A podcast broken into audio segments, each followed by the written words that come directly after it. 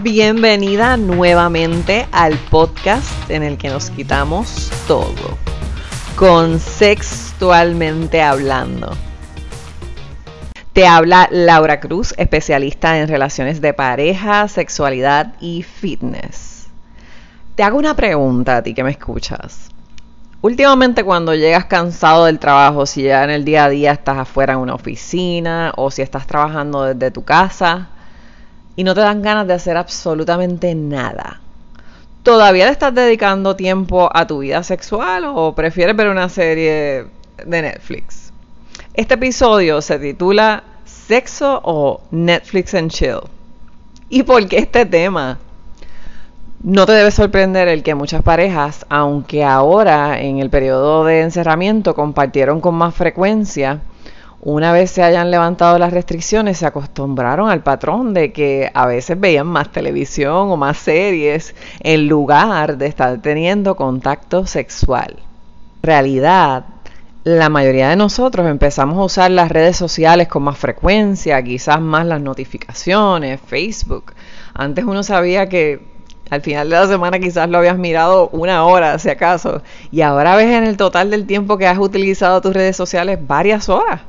Entonces hay veces que uno se pone a pensar en las cosas que uno quisiera preparar antes de tener ese encuentro sexual con su pareja y como que le da un poco de vagancia. ¿Te ha pasado? A veces como que mirar el sofá y coger una sabanita y tirarse frente al televisor parece ser más llamativo que el nosotros poner un poquito de empeño en tener un espacio para dedicarle ese momento a nuestra pareja teniendo sexo.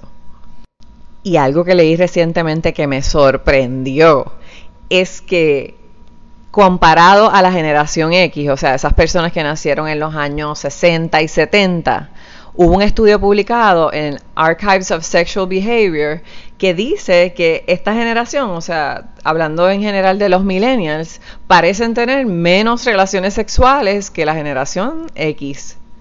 Y entonces de seguro te habrá pasado como yo que me pregunte, pero ¿y entonces qué es lo que está pasando?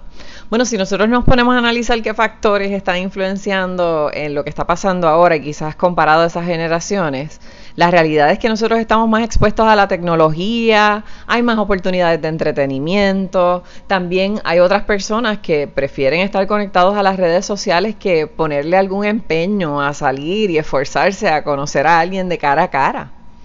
De hecho, la gran mayoría de nosotros, yo a veces peco de eso también, entramos varias veces durante una misma hora a mirar el teléfono móvil, o sea, el celular.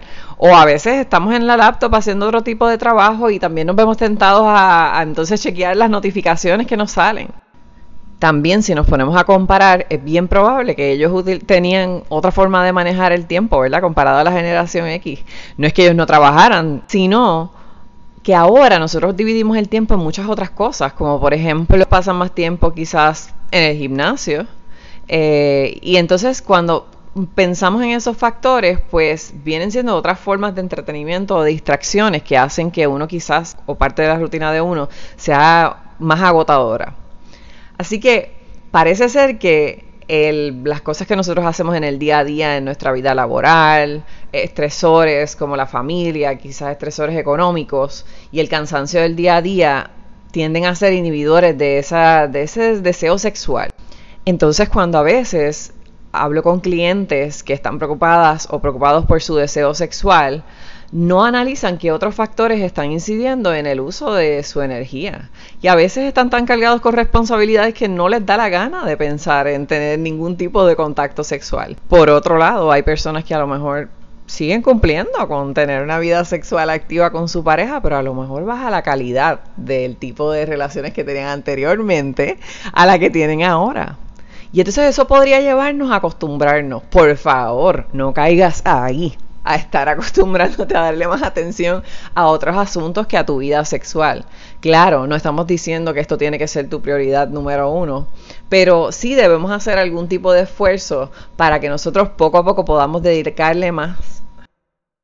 Y mira, la realidad es que cuando uno encuentra una serie que está buenísima, a veces uno hace lo que le llaman el binging, de uno ver más de un episodio corrido dependiendo del tiempo que tú dispongas. A veces eso es en los fines de semana. Hay personas que se quedan hasta altas horas de la madrugada o se desvelan. Pero si te pones a analizarlo, a veces es más fácil uno simplemente darle forward al próximo capítulo, ver levantarse para buscarle la vuelta a alguien, saber si estás en el mood. Y entonces cuando uno tiende a hacerse el loco o a hacerse la loca, como decimos acá en Puerto Rico, o a pichar, o simplemente seguir viendo tu serie, a veces eso se puede convertir en parte de la rutina que puede terminar siendo parte de la norma de ustedes como pareja. Recuerda que si tú no le dedicas tiempo al sexo, si tú no haces el espacio, si tú no le das algún tipo de prioridad en el día a día o durante la semana, podría ser que disminuya tanto que en un momento dado lleguen a pasar las semanas o los días y de momento, a veces en algunos casos traigo hasta meses y de momento estás teniendo una vida de pareja sin ningún tipo de contacto sexual.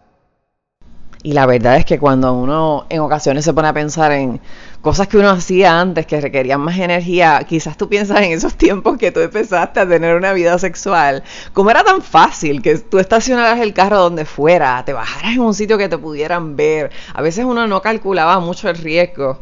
Y la realidad es que uno se va poniendo a veces como que un poquito más vago, ¿verdad? O, o, quizás le da más vergüenza hacer ciertas cosas. Entonces, si uno solamente se pone a tratar de pensar en qué es lo que yo puedo hacer rápido o fácil para cuando tienes un encuentro sexual, pues como que dejas a un lado la parte quizás de la satisfacción, a menos que eso sea lo que a ti sea tu turn on, ¿verdad? Lo que te enciende.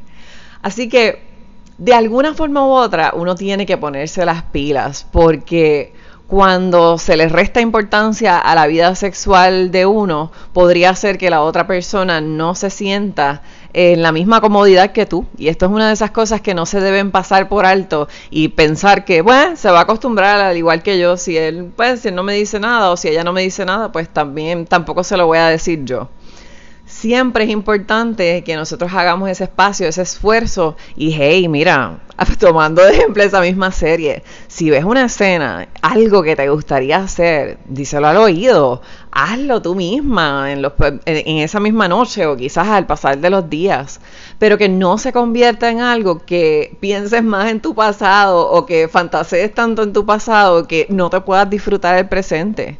La realidad es que la gran mayoría de las personas o de las parejas que están teniendo situaciones en su vida sexual tiene más que ver con otros asuntos que a veces no han comunicado o preferencias que tienen o cosas que les gustaría probar y que no se atreven a comunicarse o que no le saben cómo decírselo a su pareja. Mire, yo le aseguro que su pareja me va a preferir escucharlo de usted directamente que el que más abajo alguien de alguno de los dos falle, ¿verdad? Por querer experimentar afuera de la relación, si no es lo que ustedes han aprobado en la relación. Así que recuerda que si tú necesitas ayuda en tu vida de pareja o como individuo, estás haciendo esa transición de vida de soltera o soltero a una relación comprometida, pasaste una infidelidad, estoy aquí para ayudarte. Me puedes escribir directamente en la parte de contacto en mi webpage en lauracruzfit.com bajo contacto. Igual que me puedes conseguir en mis redes sociales en Facebook bajo Sexperta.pr, en Instagram como Laura Cruzfit. Gracias por acompañarme nuevamente en esta conversación y hasta la próxima.